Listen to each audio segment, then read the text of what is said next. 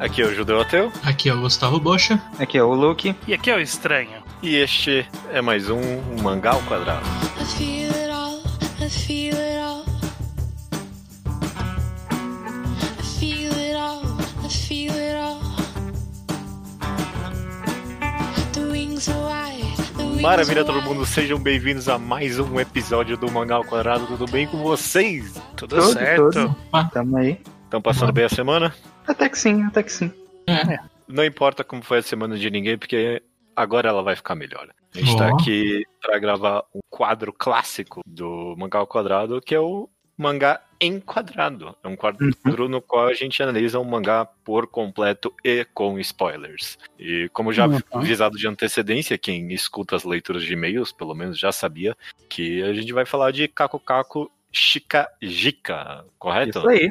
Exatamente. Enfim, mangá de 2011 a 2015, né? Escrito pela. Qual é o nome da autora? Eu tô perdido aqui. Akiko Higashimura. Akiko Higashimura. Ou, É. como na história diz, a Hayashi. A queridíssima da Hayashi. Mangá Uhum. muito bem prestigiado de crítica, né? Ganhou o oitavo Mangá Taisho Award, que é, pelo menos no que tange a gente, é o, é o prêmio máximo de mangá. É sempre É o prêmio que importa. É o prêmio que importa. É, isso em 2015, no último ano de publicação do mangá. Cinco volumes, uma leitura bem gostosa e fácil. A gente vai começar a falar spoiler a partir de agora, mas eu acho que se alguém tá entrando nesse podcast, ah, o que, que é esse mangá? E aí, e aí, tipo, não vai poder escutar, todo mundo aqui recomenda, né? É um excelente mangá. É, Sim. Uhum. É, Sim. Eu tô até feliz, porque como eu sugeri esse podcast e vocês não tinham lido, eu não sabia a opinião de vocês até agora. É. Então, é sempre essa O- mistério. Existiu algumas vezes na história do Mangá ao Quadrado, eu diria que até com certa frequência, da gente do nada fazer um enquadrado de algo que a gente nunca recomendou. É, Que é algo que, ah, vamos fazer disso daqui porque sim, sabe? Ou por- porque aí a gente às vezes nunca recomendou por achar muito óbvio, ou nesse caso porque a gente não tinha lido mesmo, né? é. Então não tinha. Mas a a gente sabia da existência, sempre soube, e acho que o Luke tá tentando vender esse podcast há tantos anos já. Eu não tentei muito. Eu, isso que eu tô surpreso. Que não, Eu, é. eu sugeri uma vez, vocês aceitaram muito fácil. Então, mas a gente aceitou e é, aceitou e entrou na, na fila que nunca anda, né? Entrou ali na. Mas ele, ele não ficou tanto tempo assim. Acho que ele Ficou ficou tanto tempo. Não, tem mangá que tá mais tempo na fila. Tem muito mangá, muito É, mais tem. tempo. Esse me deixou. Foi satisfatoriamente rápido até. Considerando a média. Eu lembro que tem um histórico de vocês terem recusado, sim, que em algum momento eu li, eu gostei muito, eu recomendei, e vocês deram... Ah, então deve ter Ah, o sido Bocha pode ter sido. É, o É. Bocha levante de mim. Isso é tão irrelevante pra análise do mangá, mas é, é tipo, é fascinante que a lista de mangás que a gente vai analisar aqui é tipo a lista de leitura de você, ouvinte, sabe? Que, às, vezes, às vezes você tem ali essa ordem, não, depois disso eu vou ler isso aqui, com certeza. E aí, aí você acaba o mangá e, não, foda-se, eu quero ler isso agora, agora vai ser isso. É.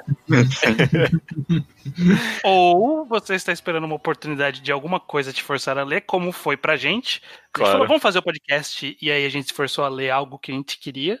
E você, agora que sabe que existe podcast, pode também se forçar a ler. Pra... Exatamente. Porque Exatamente. sim, porque é, é- é- eu, vou, eu vou falar muito bem ao longo desse podcast, mas é, não quero entrar em, em detalhes, fica só como uma recomendação, não recomendação. Certo. Então, pra quem tá aqui e não leu, esse fica então um aviso final que essa seja a sua oportunidade pra ler o mangá, porque todo mundo aqui recomenda. Vamos lá então, pra análise do mangá de fato. A gente sempre começa aqui com um pouquinho de história pessoal, de onde vocês conheceram a, a obra. O primeiro aqui leu o mangá de fato, então foi o Luke, é?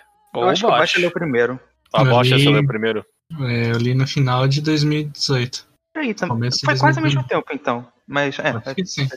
É o primeiro mangá da autora que você leu, Bocha? Sim, é o primeiro dela que eu leio, eu não conheço os outros ainda também, até porque muitos é difícil e acho que o, que o único que tem é muito grande. É muito difícil ter mangá dela, né? Traduzido. Pelo menos É, da última tem vez que eu que é- procurei. Pra todos os efeitos, acho que deve ser só Kuragihime, né? A Princess Jellyfish. E Aham. talvez um ou outro capítulo de algum outro mangá dela. Sim. Eu cheguei a dar uma folhada na, na página dela do Manga Updates e não tinha muita coisa, não. É, Sim, mas de principal, de tipo, famosinho, é Kuragehime mesmo, que é até relativamente popular, acho. Ah, teve Então. anime, né? Uhum. Uhum, é verdade. Foi o que deslanchou ela, no caso. Eu acho. É pra comentar sobre? É Sim. história. Você, co- você, conhece, você Ah, começou a ler por quê? Não, eu comecei a ler porque tinha sido recomendado pra minha leitura, alguém me recomendou, não vou saber quem nesse momento, e porque esse prêmio, eu acho que na época, na verdade, eu tava indo atrás de algumas das leituras do prêmio do Manga Taisho, Taisho. justamente alguns vencedores, aí eu acho que eu me deparei com esse. Mano, aquelas leituras de, ah, quer saber, eu vou ler isso, né? É, eu nem tava muito esperançoso quando eu comecei a ler. Porque eu não gostava muito do, do desenho da capa, eu achava que não ia ser muito interessante. Uhum. Da primeira capa, pelo Faz menos. aí. sentido. Pior que faz sentido. Você, Luke, leu por recomendação do Bosch ou e Não. relevante? Li por conta própria. Eu não lembro o que que me fez ler. Tenho muitas alternativas. Eu posso ter lido porque era do Manga Show. Eu posso ter lido porque era da Hashimitsu, mas eu acho que foi esse mangá que me fez confiar no Scanlator que fez, e não ao contrário. Acho que foi Uhum. depois que eu li Kakukaku que eu pensei que eu queria ler mais coisas deles. Aí eu não sei, eu acho que eu também queria ler, tipo, alguma coisa Josei, que era uma demografia que eu tinha lido muito pouco até o momento. Uhum. Enfim, juntou várias coisas. Era um mangá que eu tinha visto gente comentando, elogiando bastante, Twitter afora e tudo mais. E aí eu fui lá e li. Aí, acho que muito tempo depois, eu continuei pensando muito nesse mangá. Vocês estavam sugerindo, pod, é, pedindo sugestão de podcast, eu acho que foi a gente discutindo. Eu falei, ah, então, tem esse mangá aqui que é muito bom, acho que vocês iam querer falar sobre. E vocês aceitaram. Beleza. É o primeiro mangá da autora que você lê também? E o único até hoje. Né? Ok. Estranho. Você conhecia o mangá anteriormente? Conhecia de vista, aqueles mangás que sempre aparecem em listas diversas de ou bons mangás, ou de. eh, ganhou o mangá Taisho, né? Então tava ali no mangá Taisho, foi- acho que chegou até a ser indicado antes de ganhar ou não. Acho que se eu não me engano foi. Uhum. Uhum. É, então era aquilo que tava, ele existia no, no inconsciente aqui. Eu sabia que ele tava lá e aparentemente era bom, mas eu nunca tinha lido só por porque a vida é assim. Por, eu tô surpreso de ser a única pessoa que leu Princess Jellyfish aqui. Hum, É, eu- eu- mas na verdade eu não li o mangá inteiro, não. Eu alcancei os atuais na época de publicação dele ainda. E aí, Nossa. Acho que não de publicação, mas pelo menos do, do lançamento do Scan. E, mas eu não terminei, mas eu li uns bons 10 volumes. É um, é um, é um bom mangá também, eu gosto bastante. Uhum. Mas, é, eu- eu- é fascinante que a minha experiência. Parece que a experiência de todo mundo aqui é meio que, ah, beleza, vai, eu vou ler isso. Não parece algo tão excepcional, apesar de. Eu não sei se é o, o preconceito com a capa, ou, sei lá, a, a ideia de uma história autobiográfica, um clichê tão comum. Mas eu também Uhum. tive essa experiência de ler, ah, beleza, vai, eu vou ler isso e, tipo, me deparar com essa história que é realmente incrível. Uhum. sim. Enquanto eu li esse mangá, eu pensava muito sobre como exatamente a gente vai conversar com ele, sobre ele, né? Como a gente vai fazer essa análise. Sim. E eu acabei pensando aqui que eu acho que a gente não fez nenhuma análise de um mangá autobiográfico na história desse podcast que tem 8, 9 anos, sabe? É. Eu acho que não, foi parte do que eu tava pensando. Acho que quando eu falei do mangá. Eu queria. Eu não sei exatamente como vai ser pra falar disso, mas eu acho que é uma, um elemento interessante. Não, eu acho um excelente ponto de partida, justamente, comentar. Tipo, desse gênero que esse mangá faz parte, a autobiografia. Rolou uma- até uma coincidência pura que eu e acabou de resenhar um quadrinho nacional que também é autobiográfico e essa ideia meio que fixou na minha cabeça. E, sei lá, eu, eu quero comentar sobre é, o fato de ser uma história autobiográfica um pouquinho antes, porque, Uhum. pelo menos pra mim, eu não sei pra vocês, mas eu me, realmente me surpreendi no, no estilo autobiográfico desse mangá. É Uhum. tão único, é tão próprio, sabe? Eu, eu nunca li uma história assim, sabe? Sim. É, eu acho que eu li. Acho que eu consigo pensar, porque assim, pra todos os efeitos, ela é uma história autobiográfica que ela brinca muito com o tempo, né? Porque Uhum. é, ela tá narrando, é, é uma narrativa mesmo, né? Não é uma história como se fosse uma dramatização da vida da pessoa, né? Tra- Transformando sem o autor participar de fato daquilo. O autor está narrando. Isso a gente vê bastante.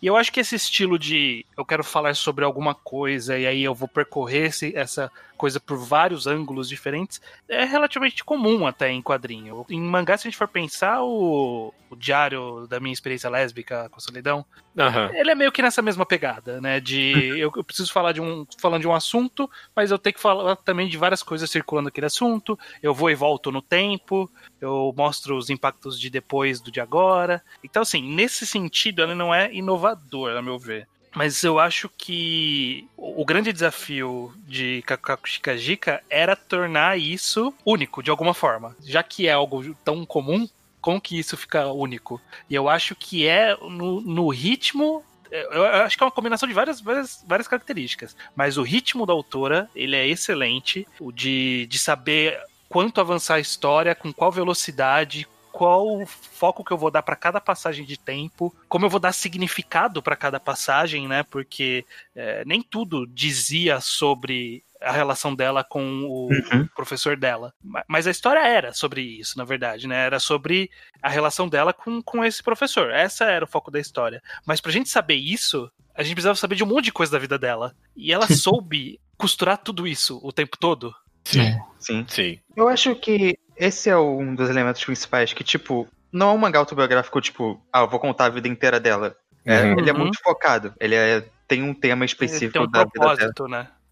E é bem forte nesse propósito, inclusive, mas ele também não é. ele- ela sabe exatamente como. o que dar contexto fora do que tá acontecendo.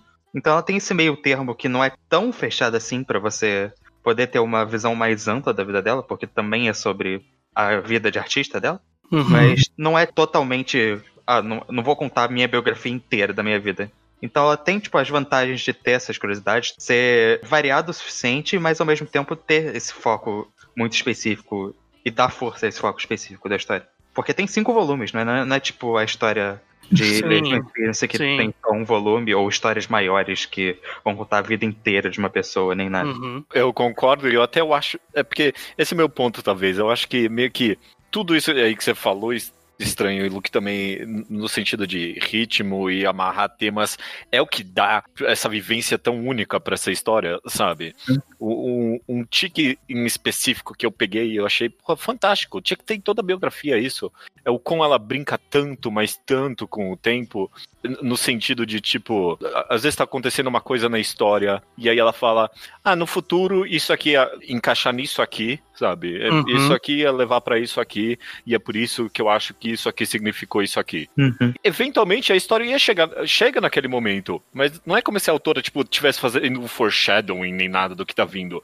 Ela só Uhum. realmente pe- foi direto no ponto futuro da vida dela, em que aquilo teve a relevância que finalmente teve e explicou pra gente, falou, falou ah, vai acontecer isso aqui eventualmente.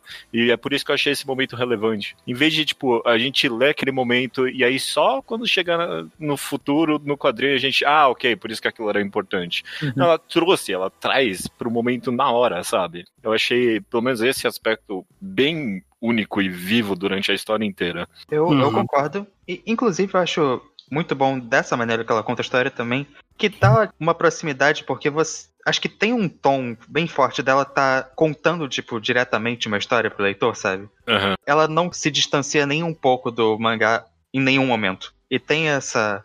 Essa, esse vai e volta temporal, essa, esses detours que ela faz. Ah, então falando, ni- falando nisso, teve esse momento aqui que eu acho que é importante agora, em retrospecto. É, é Uhum. constantemente. Ela tá guiando a gente por essa narrativa de um jeito que soa muito verdadeiro. Não tem nenhum artifício narrativo, sabe? Ela tá de É, fato querendo contar a história diretamente pra você.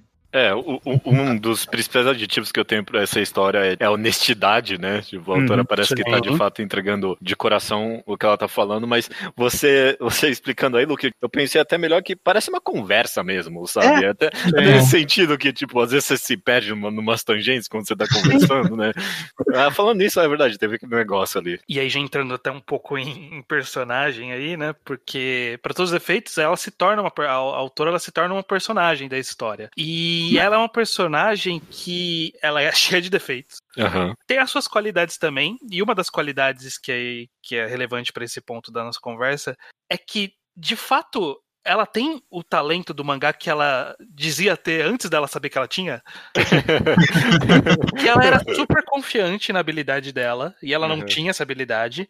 Mas hoje em dia, eu imagino, a partir de Kakaku Shikadi, que ela deve ter mantido isso, mas ela tem um controle, esse controle narrativo, esse controle de, de, Quadrinização. de quadrinização, esse controle de quando revelar as coisas, de quanto tempo tomar em cada coisa. Pra todos os efeitos, isso foi feito semanalmente, eh, semanalmente mensalmente, né? Quando Aham. estava saindo o, o mangá. Não foi, eh, ainda que seja um mangá autobiográfico e ela sabia mais ou menos para onde a história ia, o contar disso não estava pronto, né? Ela ia fazendo. E é diferente daquele, sei lá, pega um mouse da vida. O cara foi lá e pôde refatorar aquela história até ela tá bem desenhadinha. É, Não é um graphic novel aqui, é o mangá. E aí, como que você mantém esse ritmo, mantém as informações, é, mantém esses pseudo foreshadowings, né? Porque ela já sabia o que ia acontecer, obviamente. Sabe o que, que você vai usar como um ponto dramático depois e é relevante você plantar essa informação agora na sua história. E o que, que não é relevante eu posso fazer como uma piadinha de canto, sabe? E Tinha um monte de coisa que ela só transformava num trechinho de piadinha ali. é. Aham. Tipo, ah, então, é, eu, eu adoro, acho que é no terceiro volume, que tem um extra que ela assim, ah, então, eu tenho uma boa memória. É por isso que eu lembro disso tudo, tá? E é só isso. É tipo um capítulo de duas páginas que é super relevante, mas é uma piadinha. Não, precisa, não é importante pra história. Mas é, é, é importante pra justificar como a gente vê tudo com tanto detalhe. Sim. Inclusive, inclusive dá mais força pra história, porque quando ela falou isso, eu. Ah, então realmente deve ter acontecido. Eu super acreditei que dali pra frente tudo era fotográfico, dali, da- dali pra frente. Sim. É, é. você falou isso e, tipo, muitas vezes, acho que. Muitas vezes não, mas duas vezes algum outro personagem vai mencionar que ela poderia ter talento pra ser mangaka porque ela, tipo, era uma boa observadora e tudo mais.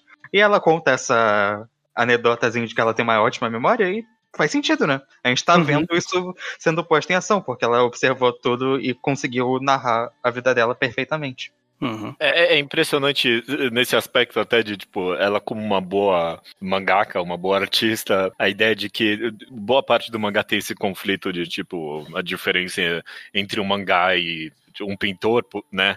Uhum. E, e- e super casualmente ela desenha, né? Tipo, ela desenha ali as esculturas, né? Uhum. Mas não tem nenhuma pretensão do negócio de, ah, não, eu tô fazendo um mangá aqui agora que combina tudo que eu fiz. Não, é tipo, é a biografia dela, mas tá super casual ali. Ah, várias, várias é, capas de capítulos, que é de fato os bustos e os to- todo o aspecto de pintura que ela aprendeu, né? É, Uhum. é- é incrível nesse aspecto.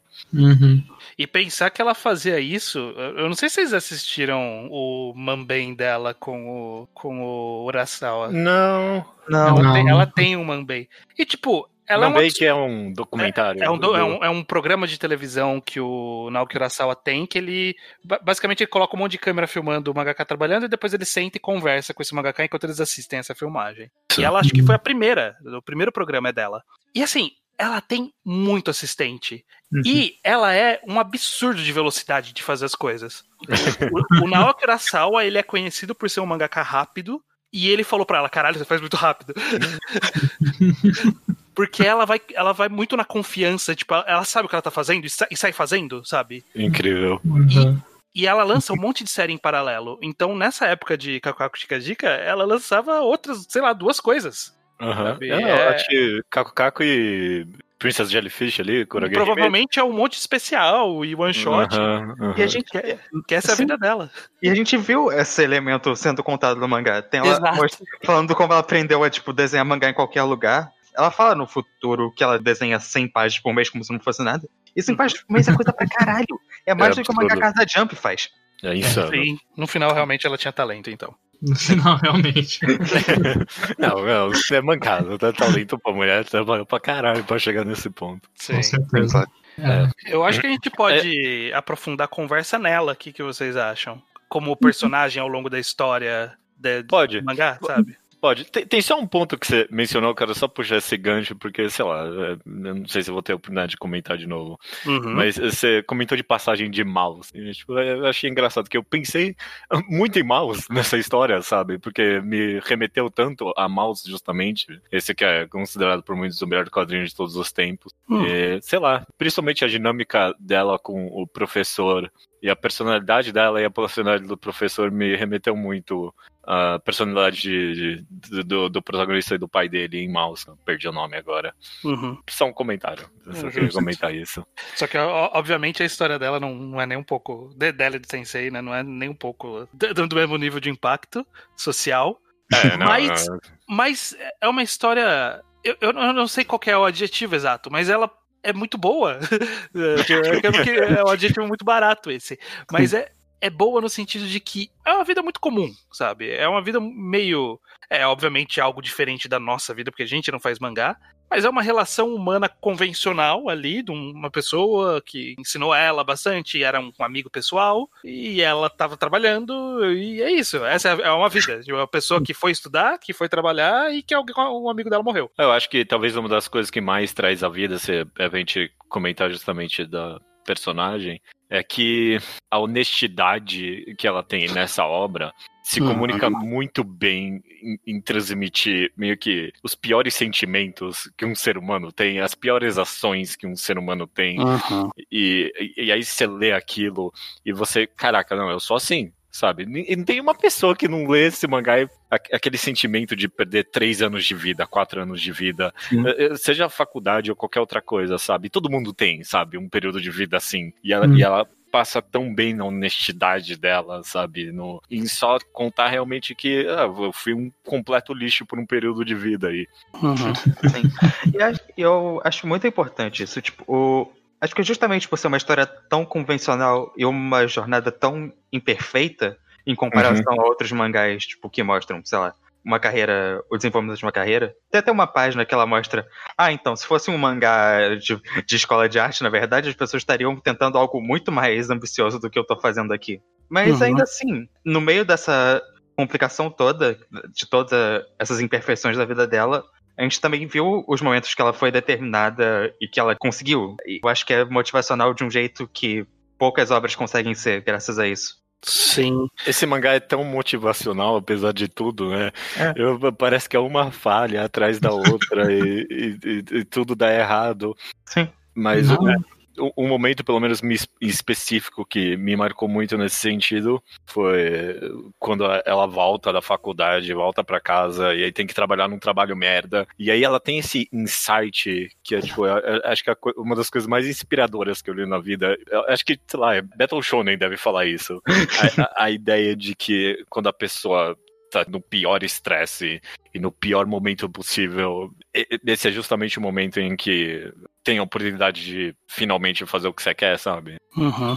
É tipo a ideia que só o estresse e, meio que o desespero em algum nível é que te permite criar uma faísca pra algo mais interessante na vida. Uhum. Assim. Mas é curioso isso aí, vocês chamarem de motivacional, porque eu, eu, eu considero muito, muito uma história dela, sabe? É, Ela Sim. é meio que. É, é um absurdo, mas ela, ela é, é um gênio de mangá, de certa forma. Pra ela ter conseguido o que ela conseguiu, na velocidade que ela conseguiu, não é uma vida que só o esforço vai pagar, sabe? E é uma coisa muito específica dela. Eu acho que menos de motivação nesse aspecto da carreira dela, eu, eu me sinto menos inspirado por essa motivação da carreira dela e muito mais inspirado pela forma analítica, realista e até cruel consigo mesma com que ela olha pra si mesmo e para seu para suas decisões do passado, eu acho essa a parte mais admirável dessa história dela toda, porque ela olha com uma lupa enorme pra todos os defeitos dela, sabe? E- sim. E ela é, admite cada erro que ela que ela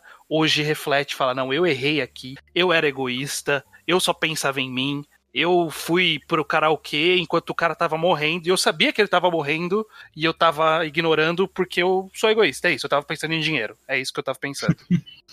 Ah, começa o mangá falando da- de como ela era uma criança que achava que era um gênio e não sabia porra nenhuma. Sim, sim. Pô, como, como ela fala que eu, eu- eu passei na faculdade na cagada, é isso. É. Eu passei na cagada, eu só tô lá de sorte. É, porque eu aprendi um, um truque. Toma no cu. Eu aprendi um truque no curso Não, eu quero saber. aquele truque é muito bom, velho. Aquele truque é muito de bom. responder sem ler a pergunta. Não, nem fudendo aquilo, vai se fuder. Eu não sei qual o sistema de provas no Japão, mas não funciona isso aqui não, nem, nem fudendo. Ah, Eles falaram que eles consertaram, tipo, um ano depois o negócio. Ela fala. depois, é, depois que ela publicou esse mangá, né? Não, ela fala, tipo, um ano depois que, que foi minha vez, eles perceberam, porque muita gente tinha É que notado. esse livro ficou popular. Uhum. Eu Mas ela ainda lá. consegue acertar no quem quer ser um milionário. Até Ah, a- sim. Sim. Não, porque, assim, existe uma, algumas, al- algumas pistas de quando numa múltipla escolha que você consegue eliminar. mas- É, eu acho que esse negócio ele só dava um mergulho profundo em, em como você pegava todas as nuances dessa, desses, perguntas erradas, sabe? Uhum. As respostas erradas e tal. Mas é, então, é um absurdo, é um absurdo. E ela não tem a menor vergonha de falar, não, eu não estudava. O meu melhor talento nessa época era eu perceber que eu era um- muito ruim, muito rápido, e aí procurar outra alternativa. Porque, tipo, ela tentou estudar por um dia. E ela falou assim, ok, eu não vou conseguir, então eu vou fazer um truque pra conseguir passar.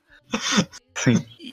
Tipo, e- isso é a, a parte cômica, mas ela tem outros defeitos não cômicos, né? Que é o caso É, do claro. egoísmo, os problemas, e de uma crueza, é de uma honestidade e de um. Tem, tem muito coração dela ali na história, sabe? Eu acho que isso é o que eu admiro mais, essa capacidade dela de olhar pra si mesma e fazer essa análise tão crítica de si mesma. Sim. Ela É. tá sempre questionando as suas atitudes, assim, mesmo quando ela não está diretamente envolvida, quando o, ca... quando o carinha lá revela o segredo da estátua.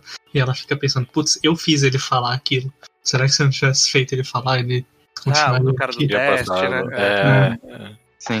É. Eu acho que esse é, tipo, o, o- a característica mais fascinante, mais im- impactante do mangá pra mim. É justamente o quão forte, o quão cru é cada momento que ela lembra da vida passada, dos momentos antigos da vida dela e esse tom de arrependimento, de culpa. Uhum. A maioria dos capítulos termina com um monólogo, tipo, uma caixa tipo, narra- de narração dela mesmo.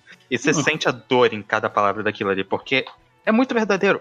E, tipo, claro que é verdadeiro, mas soa muito verdadeiro, porque ela escreve de um jeito que você consegue entender perfeitamente por que, que ela tá se sentindo assim. Uhum. Isso vai o mangá inteiro, e é sempre, tipo, muito impactante. Mas, sei lá, pra mim talvez.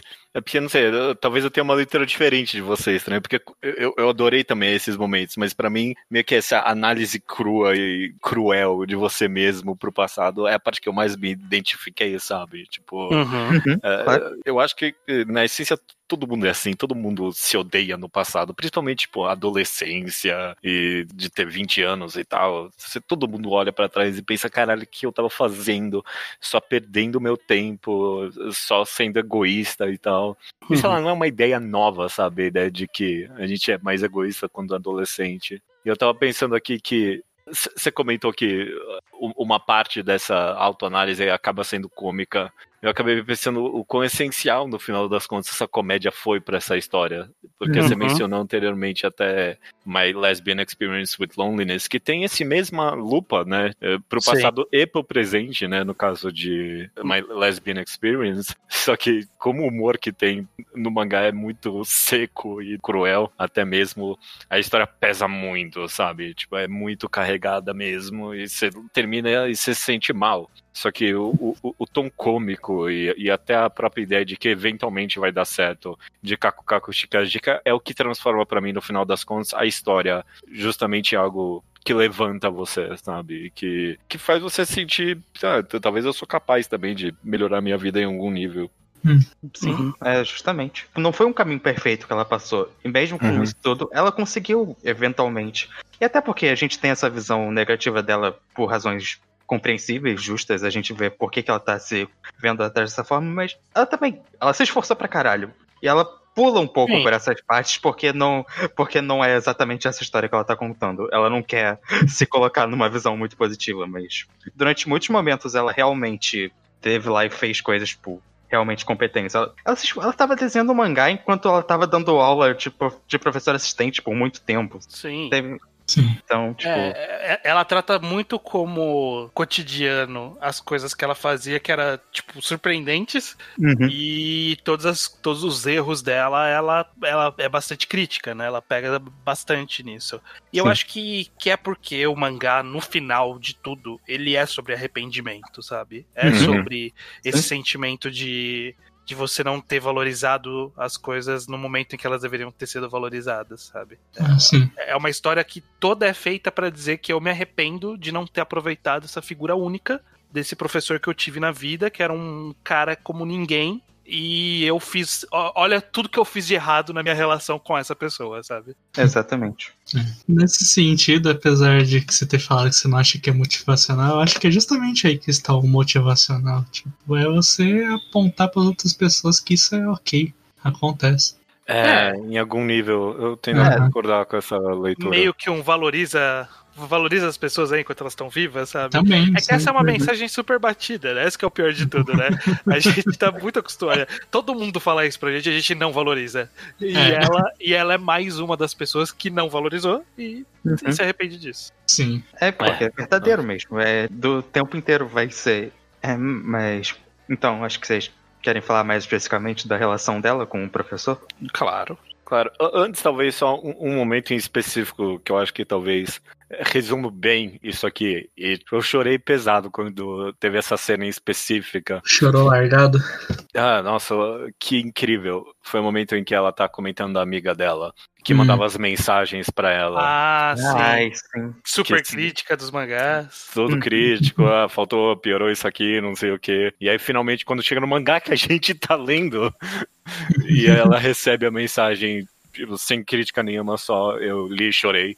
O leitor chora junto, sabe? Porque levanta você sim. Você lê, você pensa, pô, é, a vida é feita de arrependimentos, mas arrependimento leva coisa boa também, sabe? É Nossa. fascinante. Sim. Uhum. Curiosamente, eu acho que eu não chorei lendo o mangá pela primeira vez, mas nessa releitura a reta me- final me pegou muito de jeito. Eu, tipo, chorei alto mesmo lendo. Pô, Acho que até porque, como eu já sabia o final, o mangá todo, você sabendo como ele termina, vai construindo muito pra aquela cena. Mas o mangá todo você sabe como termina. É, o mangá, o mangá ele dá bastante. Mas- é, ele ele mas- te deixa na dúvida por muito tempo. Ele te deixa na Sim, dúvida por bom Mas, tempo. ele, mas ele, ele, ele te provoca o tempo inteiro no final dos capítulos falando, putz, é, é, sensei, é foda, né? Olha o que eu fiz. Uhum. né? Eu podia ter feito diferente, mas não dá mais. Aí você fica, ah, é, ok, esse cara vai morrer. É, Sim. Não, sim, totalmente. Mas você já tendo lido, você sabendo que tá vindo o momento final quando ela não tem nenhuma última palavra com eles de verdade. É, E Uhum. você, cada uma dessas cenas vai ter muito, muito mais força. Acho que esse é o ponto, Sim. né? Que ele vai morrer era uma dúvida, mas provavelmente ia acontecer por causa de como a história era contada. Mas sabendo que não ia ter nem esse final limpo, não, Uhum. em nenhum momento, é isso Sim. que me pega de vez. E isso Sim. tava na minha cabeça le- relendo o mangá inteiro. Mas vamos falar primeiro desse, Uhum. desse personagem também interessantíssimo, né? Do professor, o, o Hidaka Sensei. É. Que no final são os dois únicos, tipo, personagens comentáveis, né? Por, por assim É, dizer, na sim, história. tipo, sim, não tem. Exatamente. Eles dois mesmo, não tem muito além disso, lá, tem o namorado dela que ela idolatra e deixa ele longe da história o tempo todo. Sim. Primeiro, Eu gosto, eu gosto da amiga dela. qual- Que- a amiga dela. A amiga Ela- dela, ela é da hora, eu gosto. Né? cool. Tem o irmão dela. O irmão Que que escreve Tonário no Sekikun também. Aparece lá cinco quadrinhos o mangá inteiro. É, Exato. mas também, meu irmão também é mangaka. Eu falei, ah, é? Deixa eu pesquisar. Ó, ele fez Torari no Sekikan, caralho. É que nem quando os seis soltam, ah, então, tenho. tenho tive um outro mangaka aqui que estudou comigo. Aqui, ó, o cara que fez Hitman. Eu, caralho, é o cara que fez Hitman. que, que era um anime que eu assistia no Locomotion lá nos anos 90. Sim. Uma coisa específica do professor, pelo menos pra mim, foi meio que a surpresa do quão relevante ele acabou sendo na história. Porque você começa lendo e aí aparece esse professor excêntrico, né? E Uhum. aí eu, eu, eu comecei o mangá até pensando, ah, ela vai sair desse negócio e tipo, vai ser uma lição sobre como ah, um professor rígido demais não serve pra nada, sabe? Eventualmente ela vai encontrar alguém melhor, alguma coisa assim. Uhum. E tipo, ele continuou aparecendo e eu, ah, caraca. É, é, termina o primeiro capítulo ela falando assim: Nossa, quem diria que eu passaria oito anos aqui? Eu, "Opa, peraí, como assim? Não, não faz sentido nenhum isso. E, e pior é que eu ia contando os anos, e é, realmente deu oito anos, né? obviamente, né? Ela, ela não ia. Ela não. É, mas eu acho fascinante esse personagem do, do Sensei, porque a gente pegando outra, uma outra bio- biografia narrada que foi citado antes, o Mouse, né? O, o Mouse é, é- é o cara narrando a história do pai. Só que o pai tá narrando pra ele. Ele perguntou tudo pro pai, o pai contou e ele contou essa história. O Hidaka Sensei, ele não existe mais. É. E então ela tá trazendo esse personagem de memória, escrevendo uma história que ela nunca não sabia que ela ia escrever desse cara. Então ela não entrevistou ele antes, ela não tem detalhes da vida dele, ela não tem detalhes de- da forma como ele vivia. Ela sabe o que ela viu. Entendi, tipo, o seu ponto é que o, o leitor tá praticamente tendo a mesma experiência que ela teve com, esse, com essa certa- pessoa. Exatamente, ele é, Uhum. ele é uma pessoa distante da gente, no sentido de a gente não vê o pensamento dele, a gente não sabe o que ele pensa o tempo todo. A gente Aham. pode inferir pelas atitudes dele e pelas coisas que ela pensa, né, dele também. Mas é, é fascinante, porque a gente vê ele de fora e ainda assim a gente vai criando essa feição pelas características dele e da- do jeito dele ser, a gente consegue concluir muita coisa sobre quem é aquela pessoa. Na verdade, não concluir sobre o que é aquela pessoa, quem é aquela pessoa, mas pelo menos quem ela foi pra Hayashi, né?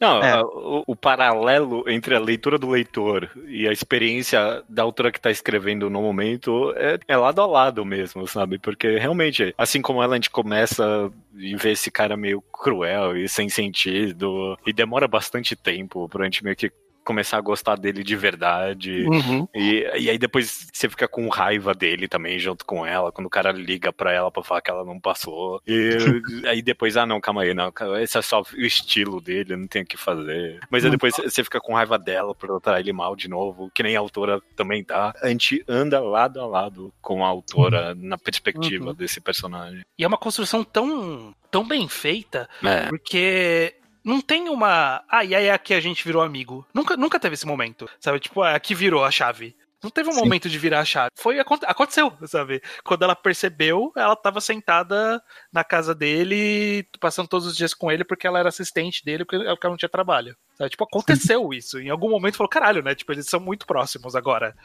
Eles se veem todo dia, sabe? E, e foi, foi vindo aos poucos. E, e o nosso gostar dele também vai vindo aos poucos, né? O- Uma coisa específica pra mim, que é- acabou sendo um uma chave. Eu não lembro em que momento específico, mas teve algum momento da leitura que eu pensei: não, calma aí, a relação que ela tem com ele é única, é algo especial, sabe? Eu pensava que, ah, não, normal, qualquer estudante que ele vai, ele tem um contato a longo prazo. Mas quanto mais a história avança, mais você vê, tipo, não, calma aí, tem alguma coisa especial aqui, sabe? Não é qualquer pessoa. Esse cara realmente tem um apreço por ela e é correspondido em níveis durante a história, né? É, é- é- mas isso é tão gradual, que nem você falou, estranho, que Uhum. eu não consigo nem apontar um momento em que eu, tipo, pensei isso. Eu consigo. O meu, o meu que, eu, consigo. que eu virei pra mim foi quando ele foi visitar ela na, na faculdade. Ah, É, ok. Pra mim foi um, um momento muito de, ok, esse cara se importa com ela de verdade, sabe? Não é só uma aluna. Ele tava, sabe, querendo participar da vida dela. Puta, e foi o momento que ela foi o mais Nossa, cruel com ele, puta que pariu. a página que tem a bebida que ele queria, tá, Puta. trouxe pra ela, no- aquela dói tanto. É, dói, dói. E a autora sacou que dói, porque ela de, Uhum. de, de volta atrás desse quadro da bebida na mesa, de volta toda hora, e sempre que volta você fica. Hum, É. caralho, mano. A própria narração da página que ela aparece, mas a gente não tem como voltar atrás nessa, né? Não tem mesmo. Ela reitera na página mesmo, porque ela sabe que é um momento muito marcante da Sim. relação dos dois. E é fascinante também porque ela nunca pediu desculpa por isso. Ela nunca se retratou por isso, eles nunca devem ter conversado sobre isso de novo. Uhum. Mas é uma, um re- arrependimento, né? Essa mágoa que ela guardou todo esse tempo. E provavelmente quando, quando ele veio a falecer, é aquele tipo de coisa que você olha pra trás e fala: caralho, né? Por que, que eu fiz isso, sabe? Eu podia ter aproveitado de outra forma. Então é muito sentimental todo esse, toda essa, essa relação dela de que. Tipo, ele estava ali o tempo todo. E, e nunca eles tiveram muito uma relação de explícita afeição, né? Era uma coisa de ele se preocupava muito com ela, fazia várias coisas por ela, e ela tratava ele ali, tipo, era um convívio ali, não era um, sabe, aquela amizade de carinhos, abraços, sabe? É. E, sei lá, Uhum. bom, parte do, do arrependimento da história é até talvez ela não ter buscado mais disso dele em algum, né? Não saber mais sobre ele. É. É, é, com certeza sobre arrependimento, c- você tocou nessa palavra, isso realmente fixou na minha cabeça, sabe? É- é- esse mangá é quase é, a manifestação desenhada daquele sentimento, sabe? Quando você lembra de alguma coisa muito irrelevante que você fez há 10 Uhum. anos atrás, e provavelmente ninguém lembra, além de você, e aí você fica, ai caralho, mano, eu não acredito que eu fiz isso, e aí você Isso fica horrível. Isso acontece no mangá, quando ela chama os dois novatos lá pra, pro karaokê. Quer dizer, pra conversarem. Ela fala, ah, vocês foram no karaokê quando vocês estavam no primeiro ano. Nenhum deles lembra disso. Mas é, é, é curioso. Eu, eu acho interessante, então, esse personagem que a gente, no final, a gente consegue inferir algumas coisas sobre ele. é, mas sem nunca ter certeza, né? Então, ele é um cara que entrou nessa carreira muito tarde. Ele é um cara que é muito estrito, mas ele também é. Mas ele faz chá sempre. Mas ele, mas ele faz chá. Mas ele se preocupa de verdade com as pessoas. Ele é dedicado àquilo que ele faz, ele acredita mesmo naquilo que ele faz. Uhum. Ele é um cara que come só orgânico, numa época que não era moda, né? Ele, obviamente, ele fazia isso porque era o estilo dele, né? Era Sim. o cara que saí, saiu correndo pra ir chacoalhar ela porque ela não conseguia pintar na casa dela. É o cara que levou ela de garupa porque ela tava com dor na barriga. Sim, exatamente. É. É. o cara que foi até Kanagawa pra conhecer a filha. É o cara. É o cara que, quando tá morrendo, fala que só contou pra ela e contou pra outros 10 alunos que provavelmente ele tinha uma relação ok também. E a gente não sabe. A gente não sabia que esses caras existiam, que ele tinha outros alunos relevantes pra vida dele, sabe? É. É o cara que morrendo fala que é, tipo, a prioridade dele é fazer com que os alunos dele consigam passar na faculdade, mais do que qualquer coisa. Exatamente. Ao mesmo tempo que ele é, era uma pessoa que não conseguia falar o que ele sentia também, né? Tem um momento, quando ela volta pra cidade depois da faculdade, tipo, a quantidade de coisa que ele tem que inventar só pra ter, ter a companhia da, daquela menina ali, né? Ele contrata ela, porque ela, ele quer a companhia dela, sabe? Mas ele não consegue falar, não, eu quero você aqui, né? É, tem uma razão da personalidade dele de por que que a a Kiko não conseguia, tipo, contar que o objetivo dela de verdade era ser mangaka o tempo inteiro. É, é. Hum, é. Porque os dois não eram abertos. E isso é muito por causa dela também, de- do estilo dela, do, do arrependimento dela. Mas também era por causa da personalidade dele que causou isso na relação dos dois.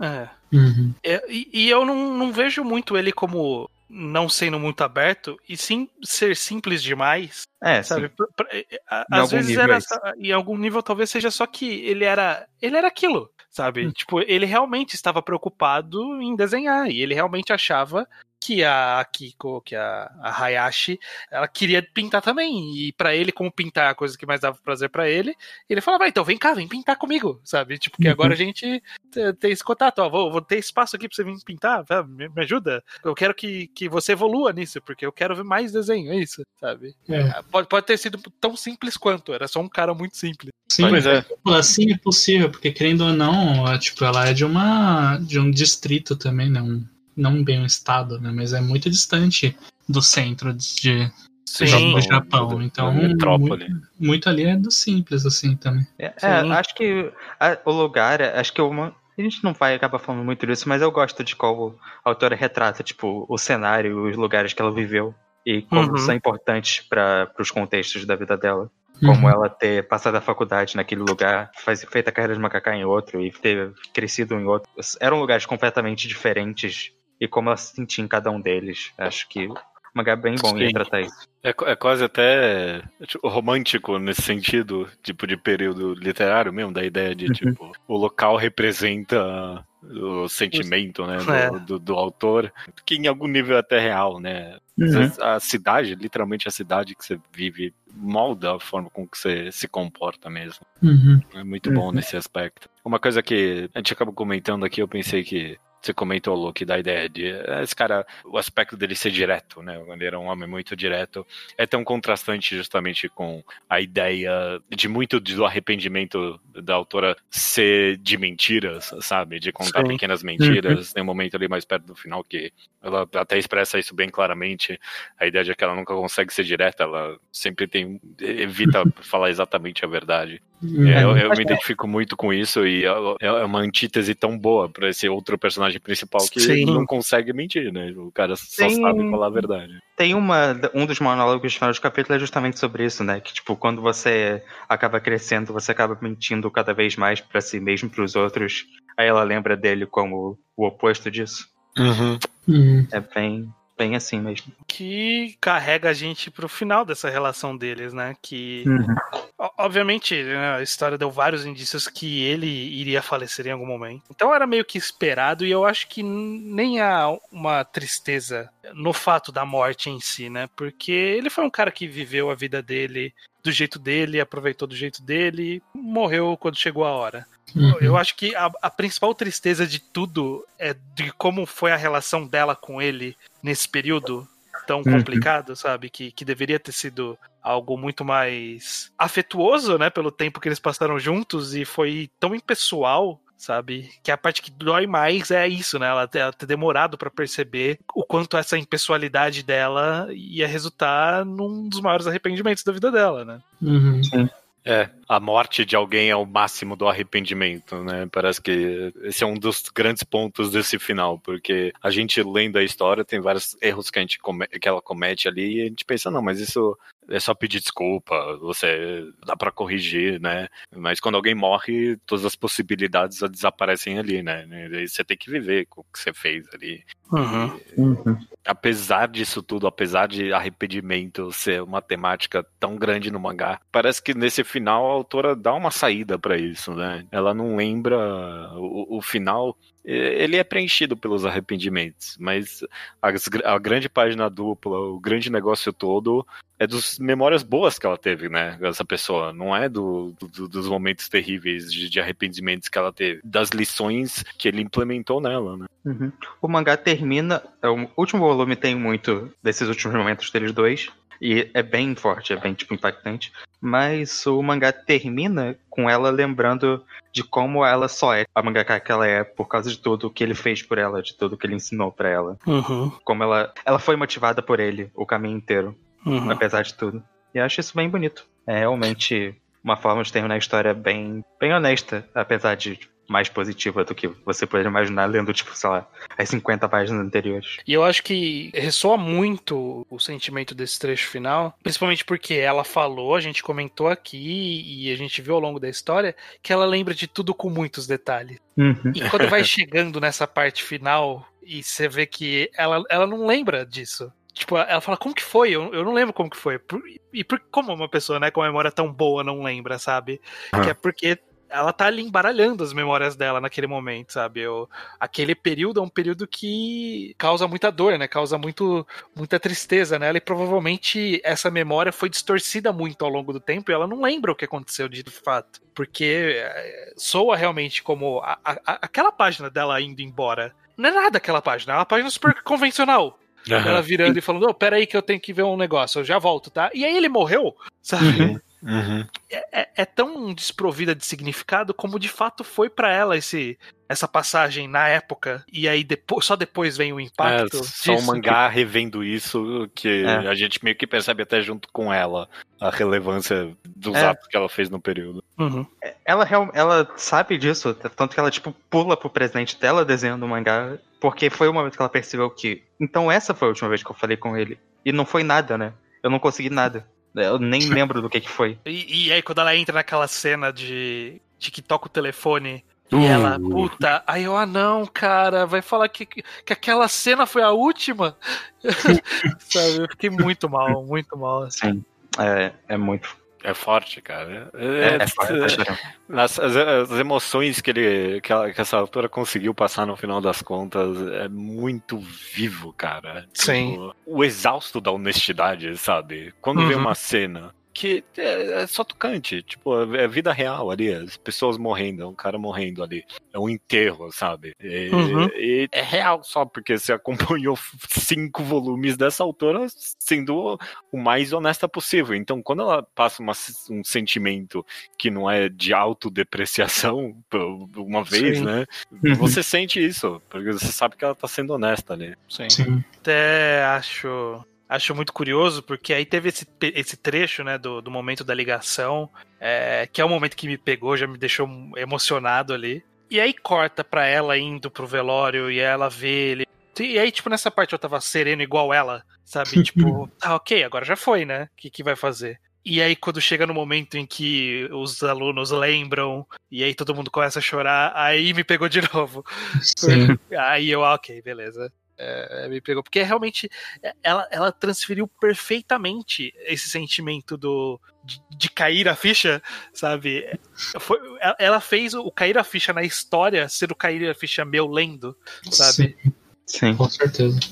Foi, foi um, um ritmo assim, mu- muito, muito primoroso nesse sentido. O ritmo foi muito bom. E, e até, tipo, a ideia de, por exemplo, esse.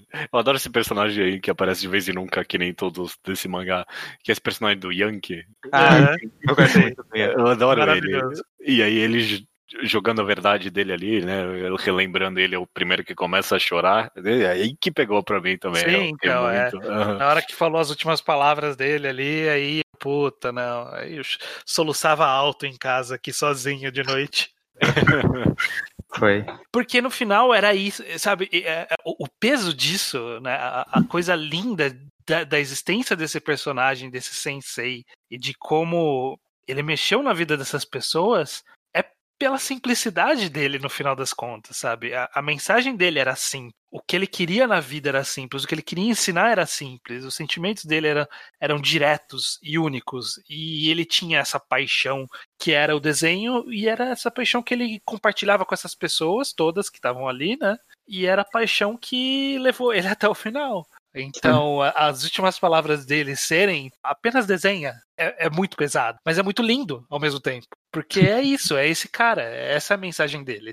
É, eu acima de tudo, é, a, mensagem que ela trouxe dessa história toda é que, acima de tudo, é isso. O meu trabalho é esse, é, é essa carreira que eu escolhi. É desenhar, e esse cara que me convenceu que eu tenho que desenhar. É isso. Uhum. E mérito, toda a autora, sabe? Porque, de Sim. fato, o cara, ela constantemente repetia esse, essa temática do cara que ele falava pra eles desenharem, né? Uhum. É Exatamente isso. Uhum. né? Tem até, sei lá, eu pensei em umas análises mais paralelas. A ideia do zen de você desenhar, sabe? Tipo, de você sair do seu corpo e tal. Parece que tem alguma coisa nesse sentido, sabe? Separar de te- pensar nos problemas pra desenhar. É, tá, tá muito vivo nessa história e, e tá vivo nessa personagem, sabe? Toda vez Uhum. que as coisas parecem sem saída, você desenha porque você tem que desenhar e, e manda bala nisso e acabou, sabe? Ele desenhou até o fim, né? Foi o que eles falaram. É, A, a última cena que ela viu dele é ele de costas desenhando, fazendo Sim. a pintura dele lá. Eu não sei muito pra onde ir. Eu te- tenho uns momentos até nesse final específicos que eu queria comentar. E Uhum. é, é- é bom como, até mesmo no meio desse drama e tudo, o- a autora não perde a mão da comédia aqui. Por exemplo, a, a aparição desse garoto baixinho que tá de, Uhum. tá de rasta agora. Sim. Ela foi muito boa e criar esse personagem completamente desprezível. E toda aquela reação que ela tem pra ele é a melhor coisa do mundo. Eu adoro toda essa interação. Sim. Acho que, no geral, o controle de tom da autora durante o mangá inteiro é realmente Nossa. impressionante. É, é. Porque É. esse mangá realmente não seria o mesmo se ele não fosse tão. não tivesse esses momentos tão leves assim. Não tivesse esse contraste entre cada momento leve ou cada, tipo, monólogo dramático. E ela sempre acerta. Ela sempre acertou durante os cinco volumes. Pra deixar ser uma leitura realmente agradável de verdade. Não, se- seria melodramático demais se ela não tivesse esse, esse controle de tom. Sem dúvida nenhuma, cara. Porque Uhum. esse momento final foi bom, mas foi bom por causa do, do contraste da história, sabe? Foi bom porque teve altos e baixos e, e aqui foi um super baixo, né? Mas eh, mesmo depois disso, ela sobe de novo a história. É, Uhum. ela- o controle é, é impressionante. Esse é um excelente ponto aí, Lu. Bom, eu não sei muito mais o que comentar. É, é- é, sei lá, interessante. Não dá vontade, sei lá, de ficar comentando. Ah, e aí ela fez isso, né? Não é, É. não é essa Não, análise. não, é, não, não é sobre. Tem algum. Antes da gente amarrar essa análise aqui pro final, tem algum momento específico que vocês lembram vividamente? Vocês querem comentar? Eu gosto da cobrança de um milhão de dólares. Ah, é, bom. É, a gente precisava comentar disso. É, é tão característica do personagem que ela criou na história, né? Tipo, sei. De como ela descrevia ele. Ter... Ah, então fiz uma aposta totalmente idiota aqui de um milhão e meio de dólares e eu vou continuar Com a cobrando criança, é. até, ele, até a minha vida inteira. sei.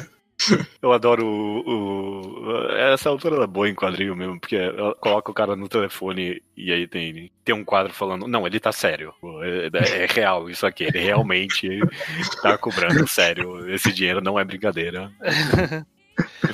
É, alguns pontos desconexos gerais da história que eu, que eu queria citar. Eu gosto do, do editor dela, que ela desenha de acordo com os mangás vigentes na época que ela tava, que ela tava falando com ele. Então ele começa como um herói shoujo antigão e aí ele vai ficando mais estilizado conforme vão passando os anos. Sim, esse é bom. Eu tava muito esperando quando ela encontrasse ele eventualmente, sei lá, fosse um carecão, feião, sabe? Tem, tipo, ele tem esse twist no final. Aí eu fiquei mal feliz quando ele era. Não, ele o era twist é justamente que ele. Ah, não, ele até que é, bem, mesmo. bem estiloso mesmo. É, acho que no geral uma- a gente comentou desse tom, tipo, meio de conversa mesmo que o Lideu falou. E acho que a própria forma que a história é contada visualmente ajuda isso, porque ela usa muito, ah, então, vou me colocar aqui, vou colocar umas tabelas ou fazer umas tipo, visualizações abstratas, tipo. Porque não é uma história, tipo, distante, é ela contando e ilustrando, tipo, a conversa que ela tá tendo com você em muitos momentos. Uhum. Então ela vai. Ela não vai fazer, tipo, uns quadrinhos totalmente. Não sei qual o termo que eu quero dizer, mas, tipo, não tem uma quarta parede muitas vezes. É ela desenhando porque é o, a forma que ela quer explicar o que, que ela tá contando pra gente. Uhum, uhum. Uhum. É, bom, eh, se bem que eu vou falar, se tem, se tem, se tem alguma crítica que eu tenho. Eu tô procurando rachaduras nessa bela pintura aqui, tá bom? Mas tem alguma crítica, principalmente no que tange a publicação de mangás. Tem uns momentos que ela entra demais em uns detalhes que eu acho que, ah, que eu não tava tão interessado, sabe? Tinha uns momentos que eu pulava uns textos aqui, né? Eu acho que tem momentos que é muito cheio de texto, talvez mais do que deve ser. É, eu- consigo ver alguns pequenos side tracks que foram um pouco longe demais. Como, por Uhum. exemplo, esse que ela ensina como qual é o processo de fazer um mangá e qual, por isso que era difícil. Ah, é, não, pelo Tipo, amor de Deus. faz né? sentido ela explicar porque ela queria falar. É difícil. O que eu tô dizendo é, é um processo longo e demorado e eu tive que fazer correndo. É, é, tipo, teve um propósito, mas foi um pouquinho cansativo. Tipo, um pouquinho cansativo no sentido de 30 segundos eu. Ah, e aí logo em seguida a história voltou a ser ótima. É, não, é. É, mas eu concordo, nesse momento, sei lá, faltou até um pouquinho de confiança no leitor, da ideia que, tipo, ok, eu sei que tem que fazer um script, um name, um rascunho e a finalização. Dá, dá- dá um crédito pra mim. tô- É.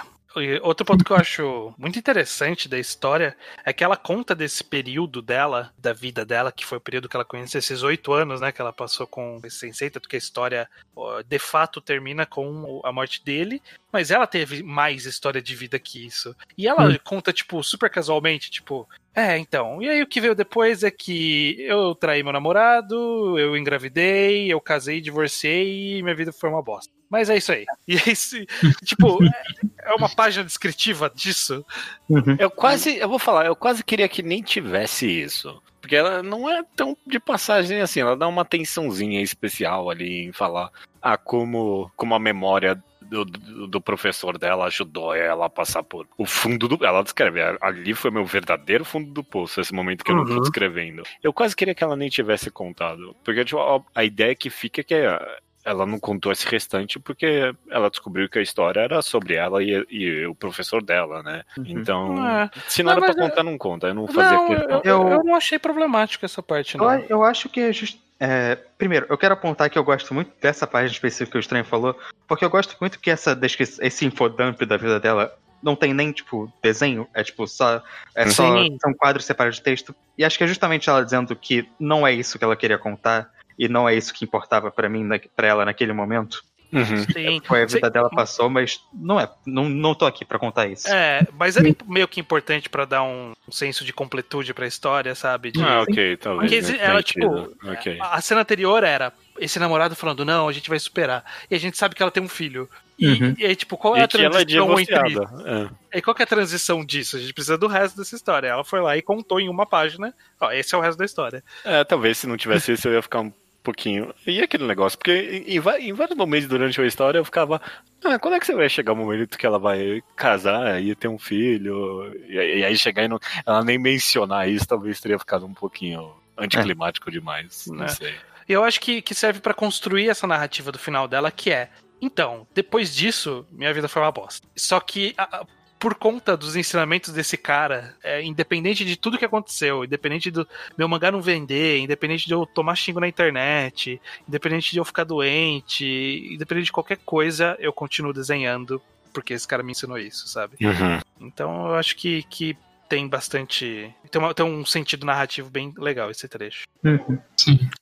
E o único ponto que eu queria, o último ponto que eu queria comentar é que, se vocês forem ver depois o Manben dela com o Urasawa, é só procurar no, no Google Manben e o nome dela. Ela desenha, e aparece também no mangá, ela desenha hoje em dia com roupa de, de corrida, com tracksuit, que era a roupa do professor. Ah, Também. uau, ok, verdade. Verdade, né? Isso é meio que algo que ela herdou dele, né? De alguma forma. Não sei se conscientemente ou não. Mas ela herdou dele. É interessante, interessante. Ou, ou pôs só pro Mambem ali pra homenagear. Não, ela mesmo desenhou várias vezes. Você Ok, procurar mas- fotos dela, tem várias fotos dela com roupa de tracksuit também. E, e, e ela tem um senso de visão de si mesmo maravilhoso, porque ela desenha ela como ela é mesmo. Quando você, quando você vê ela, você fala, ah, é ela mesmo. Essa cara meio, meio gordinha dela, assim, é a mesma cara. Eu gosto das fotozinhas que tem no final da história. ah, é gostosinho mesmo. Sim. Bom, Vocês deram um zoom na foto do professor pra Sim, tentar ver sim. com mais detalhes? Uhum. mas não consegui ver muito bem Não dá mesmo pra ver assim. muita Não coisa, dá é. pra ver. Não. Sa- Sabe o que dá pra ver? Essa, meta, essa é a meta, metalinguagem final do mangá, a ideia de que, tipo, é quase como se você só, só tivesse vendo uma memória, sabe? Quando você tenta lembrar o rosto de alguém que você não Aham. vê há muito tempo, você não tem uma memória exatamente tão clara assim. Sim. Tá, tá aí.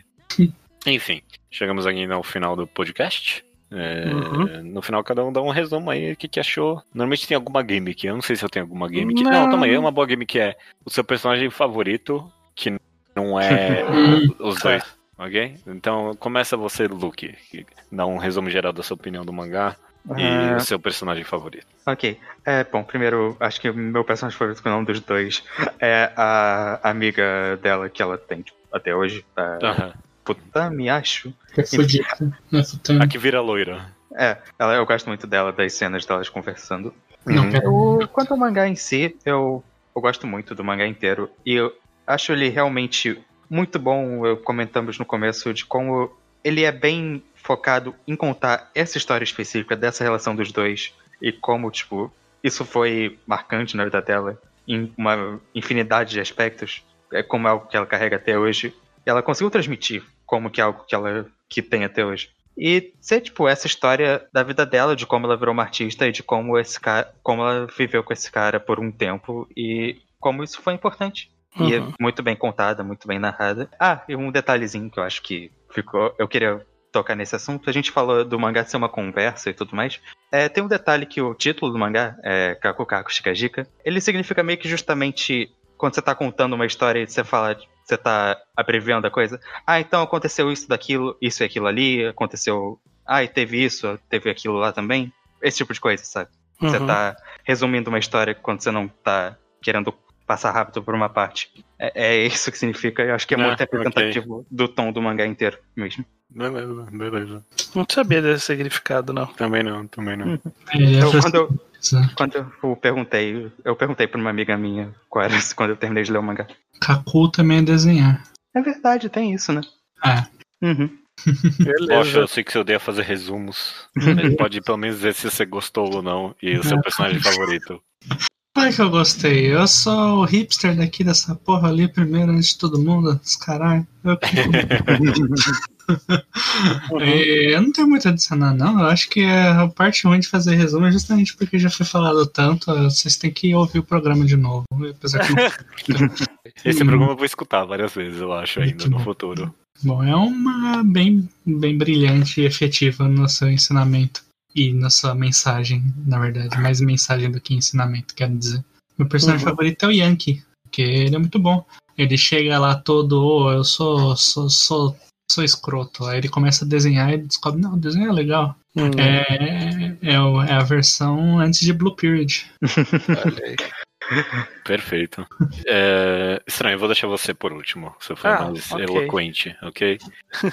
É, eu amei Kakukaku Shikajika, eu mencionei aqui, e eu continuo realmente achando ele foi muito único na forma com que ele contou uma autobiografia. Eu vou lembrar dessa obra, sabe, como um exemplo de como fazer diferente ainda. Porque Uhum. realmente, nos detalhes, essa autora acertou demais. Mas Você, eh, você roubou duas coisas de mim, Bocha, porque primeiro eu queria falar de Blue Period também, porque eu tô amando o Blue Period, que eu tô lendo aqui, é outro mangá sobre uma pessoa que, eh, fictícia no caso, né, mas que tá passando exatamente o mesmo processo da autora aí, de querer passar numa faculdade de artes e tal. Sim. E, sei lá, Uhum. eu, eu tô comentando só porque foi um impacto tão grande, tipo, a, a completa diferente experiência, sabe? Tipo, ou, ou talvez não experiência, mas a completa até experiência, porque o, o, o cara vai pro, pra tal do prep school, né? Tipo, pro cursinho que ela tanto fala durante esse mangá. É o que o cara tá fazendo, sabe? Em Blue Period. Ele quer ir pra faculdade a mais fodona do Japão, que ela, que ela recusa, tipo, imediatamente, porque ela Aquela não vai que ela nem tenta. É. Não, e aí você lê no Blue Period, você pensa, ai não, realmente, ela não ia conseguir. E outra coisa que você roubou eu também, o meu personagem favorito também é o Yankee, eu, adoro, eu adorei ele. E- Tirando os dois principais, é claro, né? Eu adorei Sim. esse personagem, toda vez que ele aparecia eu ficava enche- com muito charme, muito charme. Sim.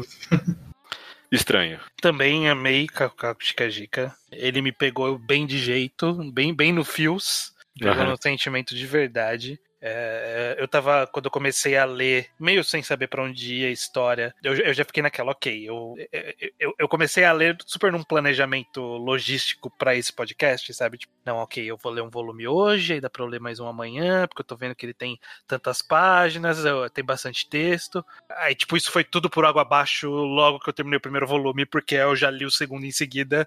Comecei o terceiro, mas aí já tava muito tarde, eu tive que dormir. No dia seguinte eu li tudo que faltava. Porque ele te agarra no coração e te agarra também no prazer da leitura, porque é uma leitura muito prazerosa. É. Ela, ela é um ritmo gostoso de ler, sabe? É uma história gostosa de você saber o que vem a seguir. Enfim, e eu gostei muito, muito mesmo. Eu acho que, que ela é uma história que, como poucas, mexe com o sentimento de uma forma muito, muito natural. Acho que foi feito com tanta, com tanta sinceridade, com tanto coração da autora, que a autora não precisa manipular os nossos sentimentos. Ele simplesmente vem porque essa história tá carregada desses mesmos sentimentos. Perfeito. É, personagens que eu, eu, eu quero. Eu acho que talvez o mais interessante dos não principais seja o mesmo Yankee, mas eu vou citar todas as pessoas que auxiliam ela como assistente, no caso, as duas amigas que ela liga desesperada no meio da noite, e aí elas vêm. Tipo, elas são muito boas assistentes do nada, sabe? As amigas de infância. Ah, então, eu tinha essas amigas de, de infância e eu pedi ajuda delas e elas me ajudaram e elas são minhas amigas até hoje. Tem um momento também que ela descobre que a mãe dela é, tipo, excelente em aplicar é, Retícula. retícula. É muito Sim. Sim. E também aquela outra outra amiga que virou auxiliar dela depois e depois virou mangaka. E que ela só conta ali pra vocês, ah, então, isso aqui é aquela mangaka famosa, a Lemon não sei o que. E eu obviamente não conhecia, mas eu pesquisei e realmente ela existe, existe essa mangaka. O personagem existe, né? É, Ela existe de verdade, quem diria. é isso. É isso. Chegamos aqui ao final do podcast, então. Muito Um bonito. bom, um bom enquadrado. É, Um bo- bom bo- mangá, é bom mangá. Bom, ah, o mérito Ele mereceu. também. Sim, sim. Mas ele, a gente só fez o que esse mangá pedia.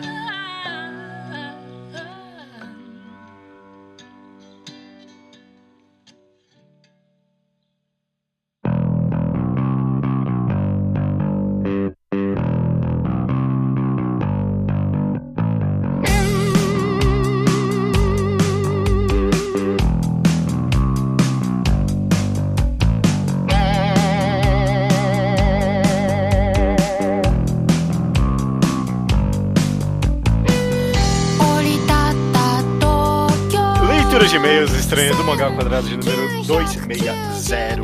E se saísse hoje? Exatamente. Antes de mais nada, os e-mails chegam aqui no contato arroba alquadra.do e também a gente pega comentários no blog alquadra.do. Pra você que, sei lá, só vê, só tem o feed. Vai lá no blog, às vezes tem uns comentários bons ali, na maioria das vezes, inclusive. Sim. Ah, ah, ah, Quando, na verdade, quando é enquadrado, que nem foi esse podcast agora, tem menos comentários, porque é um podcast que é- ele funciona mais a longo prazo. As pessoas vão lendo e vão, vão escutando É. aos poucos, né? Ainda mais que não é de uma obra tão popular de leitura, né? Mas espero que as pessoas leiam. Vamos Eu ver. também, eu também. Antes, então, da gente ir, ainda, ainda antes da gente ir pra letra de e-mails, a gente tem a nossa agenda rápida aqui dos próximos programas, inclusive o próximo, que vai ser um reenquadrado de Dororedoro, todo mundo já tá sabendo. Esse vai ser o penúltimo episódio, né? Exatamente, volumes 17 a 20 tá chegando no final. Uhum. Em breve, anúncio de qual é o próximo reenquadrado. Que ainda tá, tá, tá Sob super desse jeito. É, vamos ver, vamos ver. Também lembrando, quadrinho ao quadrado, a gente tá. Esse vai ser o terceiro programa de um quadrinho disponível online de grátis para as pessoas.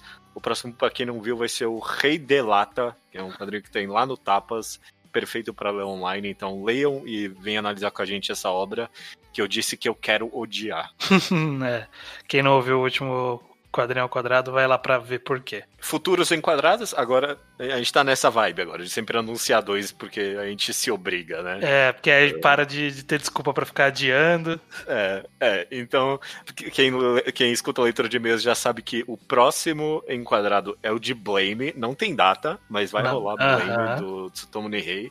E o anúncio depois de Blame também sem depois de Blame também sem data ainda é o de Ao no Flag, esse Exatamente. quadrinho queridíssimo nosso por muito tempo e que a gente ficou meio é com o final, mas no final a gente quer falar sobre ele porque ele é bom. Exatamente. A No Flag ou Blue Fla- Flag, você consegue ler em inglês no site da Shonen Jump mesmo, né? Na, na Jump, na Jump Plus. Consegue? Aí, tá, consegue. Todos os episódios Inteiro? de graça lá. Inteiro. Ah. Ok, que bom, que bom. É, que, é que esse é dos de graça online. Ah, ok. Bo- bo- bom saber, bom saber. Ah, pô, meu, leia aí a No Flag, então. Eventualmente, é, não tem data, só pra constar. É, né? lê aí, mas não já. Beleza. Vamos lá então, Judeus. Sessão do Slowpoke Report, a sessão que a gente normalmente fala sobre coisas do passado, pessoas que perguntam coisas aleatórias pra gente que não tem nada a ver com o programa, a gente joga tudo aqui. Começando com o Fábio do estúdio Armon, que ele quer saber nossa opinião sobre Innocent e Innocent Rouge, que é do mesmo autor de Cocô no Rito. Ele comentou que ele comprou o Innocent, que terminou de sair no Brasil, mas ele ainda não leu. Ah, comprou e não leu. Uhum. É, eu vou falar a real, eu não tenho opinião sobre, porque eu não terminei de ler o Innocent, mas Não. a, a única opinião que eu tenho é que pessoas que eu respeito falam muito bem de Innocent Rogue, bem mais do que falavam bem de Innocent. Tipo, Uhum. parece que quem resolveu segurar na mão do autor por essa segunda parte tá gostando muito. A- Agora, é, se é realmente ou não, eu não sei dizer. Eu não sei, eu terminei, eu li o Innocent só. Uhum. É, Eu acho que o ritmo de leitura que eu tive, de que era acompanhando capítulo a capítulo, talvez não tenha favorecido muito o mangá, porque ele era muito abstrato em alguns aspectos. Sim. Teria que reler para ter uma opinião mais forte, mas lendo ne- nesse ritmo que eu li, eu não gostei tanto. É. Queria gostar mais. Ainda é muito bonito, mas eu queria gostar mais. Se, se teve alguma impressão que eu tive é que fa- faltou um pouquinho de controle no autor. Ele, tipo, foi um pouquinho longe demais no que ele sabe fazer bem. E aí É. deu uma volta, sabe? Mas não sei, talvez o ritmo num, num Eu, te- eu outro teria que de reler, eu teria que reler. é, é. Próximo aqui é o Gustavo Henrique, 22 anos. Nos agradece pelas recomendações de Onani Master Kurosawa, um clássico. Vilã Saga, mais um clássico. Pluto, é. E Necromancer. É, mais ou menos. E Necromancer, classicíssimo. É, sim, sim. Do, do ao quadrado é, é clássico demais. O Lucas Lana, ele quer saber se nós lemos Zankyo e My Broken Mariko. Nossa, não. O Zankyo é do Tsutomu Takahashi. Broken Mariko eu nunca tinha ouvido falar. E esse é outro também não. Nunca ouvi falar de nenhum dos dois. Nunca ouvi falar de nenhum dos dois. Eu completa nenhuma opinião de nada. Nada. My Broken Mariko me é estranho esse nome. Deixa eu jogar aqui rapidinho. Tenho zero opiniões. Nunca nem ouvi falar. Pô, se é algo tão hipster assim, não, não pergunta só se a gente leu. Dá uma recomendação. Eu quero saber se esse mangá vale a pena ou não. Exatamente. Google Liberal leu. Eu, sempre tenho dificuldade de pronunciar o nome desse mangá. Shimanami Tasogare. Ele achou que. Ele, ele fez um textinho bem comprido lá nos comentários, recomendo ler. Ele achou que tipo, o texto é pesado, ele não recomenda pra todo mundo, mas ainda assim vale a pena conferir, pelo menos. É, eu, eu adoro Shi- Shima- Shi- Shimanami Tasogare, eu adoro. Our Dreams at Dusk. É Nossos sonhos ao Não. Dusk Cre- entardecer. É, é, não é crepúsculo, crepúsculo é amanhecer. Não, não lembro Pôr do sol, não sei. Do é, sol. Por aí, algum é, período do dia. Ok. E finalizando o Slowpoke Report com o Sávio Carvalho, que leu várias coisas, incluindo Akuno Hana, Tetsuno Senritsu, Setsuji Wopinto, que é o mangá de dança do Yoko, Biomega. Nossa, acho que Biomega a gente nunca recomendou. Harukano Matie e Slandank. Perfeito. Bem diversificado. É, é verdade, bem mesmo. Ele comenta a tristeza dele que estava nos capítulos finais de Banana Fish quando eles desapareceram do site que ele estava lendo. E ele não tá encontrando mais. Eu não Como? sei onde pode ter também. Espero que você encontre. Hum, também. E, e ele diz que ele também encontra apenas dois primeiros volumes de Sunny para ler online. É, se você manjar um pouquinho mais da pirataria, você acha ele completo. Tipo, eu não vou Sim. falar o, o site, é, tipo, não, não é nem, não é nenhum obscuro. São sites de torrent aí, você acha. Vou falar É. isso, já é mais do que eu deveria. É, ou espera terminar de sair É. no Brasil, começou a sair agora. E lembrando que quando ele terminar de sair no Brasil, ele é um forte candidato pra estar aqui nos nossos programas, hein? Não, com certeza. A gente teria até feito antes, mas aí foi anunciado no Brasil a gente falou, ok, vai, vamos esperar terminar vamos de sair vamos aqui. aproveitar esse timing aí. É, né? Beleza. Beleza, cara. Sobre o tema do programa, então.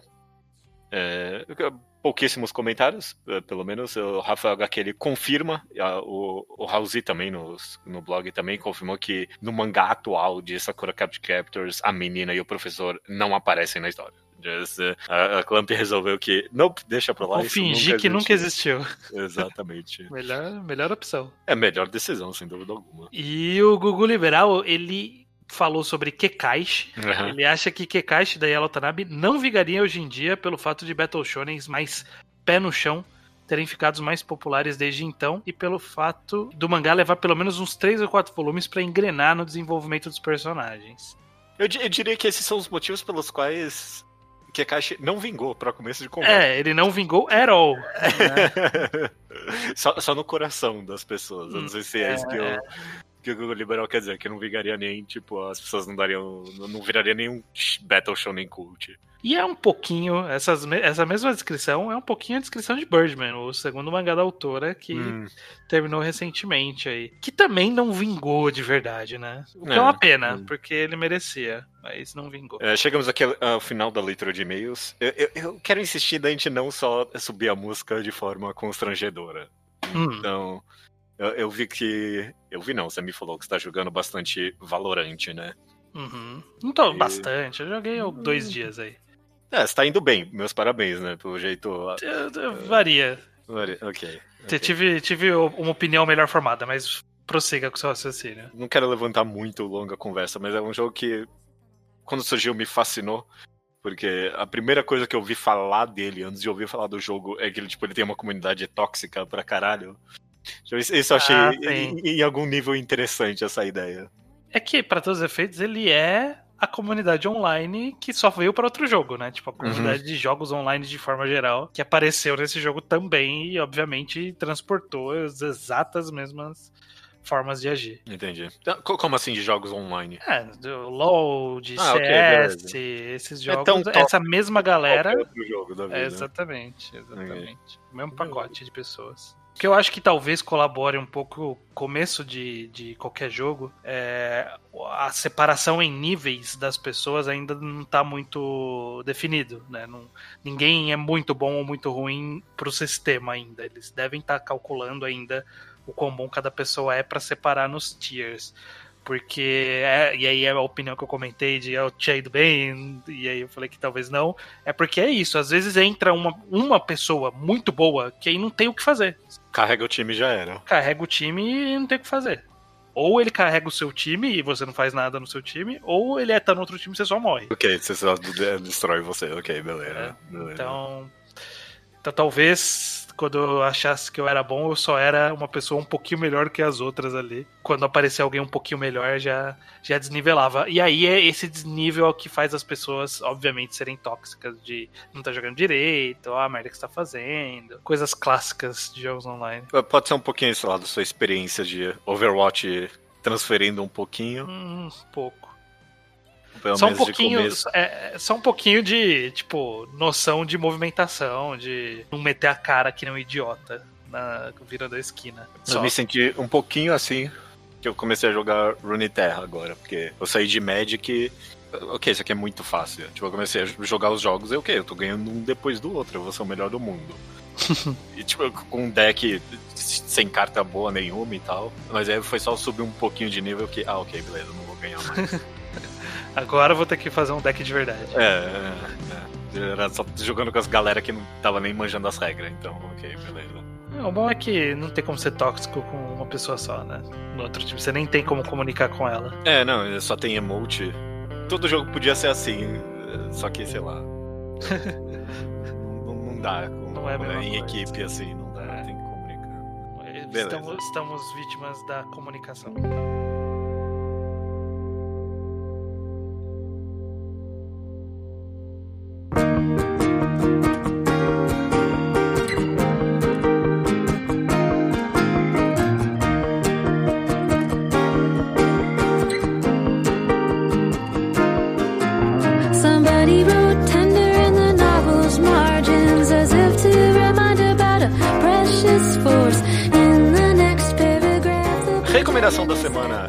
É estranho. É sua, Judeu, manda bala. O mangá que eu vou recomendar essa semana é estranho. É um mangá que. É polêmico. Não, não é polêmico. Ele, ele rendeu algumas pequenas polêmicas essa semana no Twitter, é só isso. Ok. Essa semana em específico. Mas eu vou comentar disso. Eu vou começar pelo nome dele, em japonês é Fukakai Naboku no Subeteo, que eu não sei se é uma tradução literal ou não, mas em inglês eles deram um excelente nome, não ironicamente, de Love Me For Who I Am, ou Me Ame Por Quem Eu Sou, né? Uhum. A história dele é sobre esse. Conta a história desse, desse garoto, inicialmente, pelo menos, é Mogumo. E ele é convidado pe- pelo amigo dele, o Tetsu, para fazer parte do Made Café. Ele gerencia ali, essencialmente. O twist é que é, esse Made Café é um. Em inglês eles chamam de Girly Boy. É, eu não, tem uma tradução exata, não é travesti também, mas descomplicando um pouquinho, porque fica mais complexo com isso, mas são essencialmente tudo meninos que se transvestem, né? Tipo, eles Uhum. vestem é, é, roupas de maid femininas. O twist aqui tá que o Mogumo, ele não gosta de se classificar nem como garota, nem como garoto. E aí, mas aí ele tá Hum. se colocando dentro desse meio de café, que essencialmente o, tipo, o chamativo dele é que são garotos transvestidos. Então, tipo, o que que tá acontecendo aqui? Eu ia falar que a premissa é simples, mas só de eu explicar aqui é um pouquinho complicado no final das contas, sabe? Uhum. Só de eu falar que a premissa, a premissa, a quantidade de nuances no que tange a identidade desse personagem já pipocaram, né? Tipo, então Sim. ele, ele é o que? Ele é possivelmente uma pessoa não binária, mas eh, a- a- o conceito desse meio de café não é exatamente não binário, tá? Tipo, meio que exigindo alguns tipos de conceitos de gênero. Essas Uhum. ideias são exploradas em extensão no mangá, sabe? É, ele fala sobre pessoas não binárias, ele fala sobre pessoas trans, ele fala sobre é, gays e lésbicas também. Tudo, tudo de uma forma muito profunda, honestamente profunda, sabe? De lidar com as Uhum. nuances, tipo, ch- chatas e, e- e desconfortáveis mesmo, no que tange todas essas, essas caracterizações da comunidade LGBT+. Só que sempre, no final das... Tipo, tem uns momentos de drama bem pesado, mas no final do dia ele é bem acalentador, sabe? Ele é positivo, ele tem seus dramas, personagens choram e você chora com eles às vezes, às vezes não, mas é, o, o- o- no final do dia é positivo. Tipo, não, não é só sobre sofrência, é sobre ser queer no mundo, é sobre as complexidades do- de, de gênero, de sexualidade, é, mas é sobre um- o final feliz que tem pra tudo isso. Uhum. Excelente, eu amo esse mangá. Ele é mais dramático, ele é mais de humor, ele é mais de slice of life. Ah, eu não sei se eu... Ele não tem uma classificação, ele transita em todos esses gêneros. tem elementos de tudo que você falou aí. Tem capítulos que são puro slice of life, é, tem capítulos que é puro drama, tem capítulos que é pura comédia. É, Na verdade, que nenhum capítulo é puro de nenhum desses. Na verdade, Uhum. tu- tu- tu- é, mas é, se eu fosse descrever alguma coisa, é exatamente essas três: drama, comédia, slice of life. É, São Ok. excelentes categorias para esse mangá, sim. Tá, beleza. É, Você definiu perfeitamente. Não, foi- era uma dúvida real, na verdade, né? Porque é, abre uma porta para ser tudo isso, né? Ou ser Uhum. muito dramático, ou só mostrar o dia a dia, que aí é uma coisa mais de justamente de é, reconhecer essa, a existência dessas, de todas essas identidades. é, ou poderia ser algo dramático, né? De olha como é complicada. Então é interessante que ele transita por todos esses. transita, transita com bastante elegância, na minha opinião, sabe? Ele sabe ir e voltar muito bem. Tem um excelente tom. Ele é bem didático também, sabe? Se, Uhum. tipo, se você. Eu tô- se eu tô falando aqui coisa como não binário ou gênero X, né? É uma classificação específica lá no Japão que eles chamam. Inclusive, eu acho que a pessoa que escreve essa história, ela se classifica como gênero X. Uhum. Se você não sabe o que é isso, eu, eu recomendaria é, ame por, é, Me Ame Por Quem Eu Sou como um, um caminho pra tentar entender um pouquinho mais, tipo, ah, mas o que, que é esse não binário? Tipo, não faz sentido pra mim. Ele não vai pegar muito na sua mãozinha, você, tipo, você tem que ter um pouquinho de boa vontade pra tentar entender o que, que é isso. Mas se você for com uma mente um pouquinho mais aberta, ele expande bastante, eu acho. É, Legal. é curioso você falou que ele é polêmico, né? Antes de eu terminar, antes de eu começar a minha recomendação, porque, sei lá, ele, ele entrou numas polêmicas aqui e ali de algumas obras do passado da pessoa que escreve são um pouquinho problemática, talvez. Eu vi algumas pessoas reclamando que a obra é meio fetichizada, fetichiza pessoas trans e pessoas não binárias. Sei lá, não é, não é, talvez não seja o meu lugar de fala, mas toda pessoa trans que eu conheço que leu essa obra gosta muito e recomenda bastante. Pessoas não binárias que eu conheço leram essa obra, gostam e falam que é uma representação que é, tipo, não existe ponto para elas e aqui tá sendo feita de forma bem elegante, sabe? Pessoas gays e lésbicas também gostam bastante desse mangá. Eu acho que ele aborda muito bem vários espectros da comunidade LGBT de uma cabeça bem aberta, sabe? E, Uhum. e ele faz umas coisas que, tipo, era pedir pra dar errado.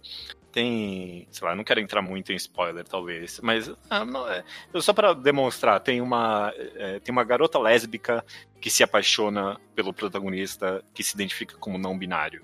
E esse, tipo, tem um drama aí, sabe? Tipo, tem um. Parece que tá puxando e soltando alguma coisa, cutucando uns lugares que não devia cutucar, sabe? Tipo, Uhum. ok, o que, que significa isso? Aham. E o mangá lida com isso com uma maestria excepcional. Tanto pessoas não binárias quanto pessoas lésbicas que eu conversei acharam que foi feito de forma muito boa. Então, eu recomendo. Eu. É isso, eu recomendo. Já, já vendi demais aqui. Boa, é beleza. muito bom, é muito bom, eu gosto. Beleza. Ainda está em publicação. Ainda está em publicação, esse é um bom ponto. Começou, acho que a sair agora nos Estados Unidos, mas está no quarto volume. E é só 21 capítulos, fácil de ler. É, Tá saindo scan por um scanlator que eu gosto bastante, é o Hashimitsu Scans. Beleza, então. Então fica a recomendação. Me ame por quem eu sou. Me ame por quem eu sou de Kata Konayama. Maravilha, maravilha estar aí. Agora só falta você. Até semana que vem. Ah, até semana que vem. fly.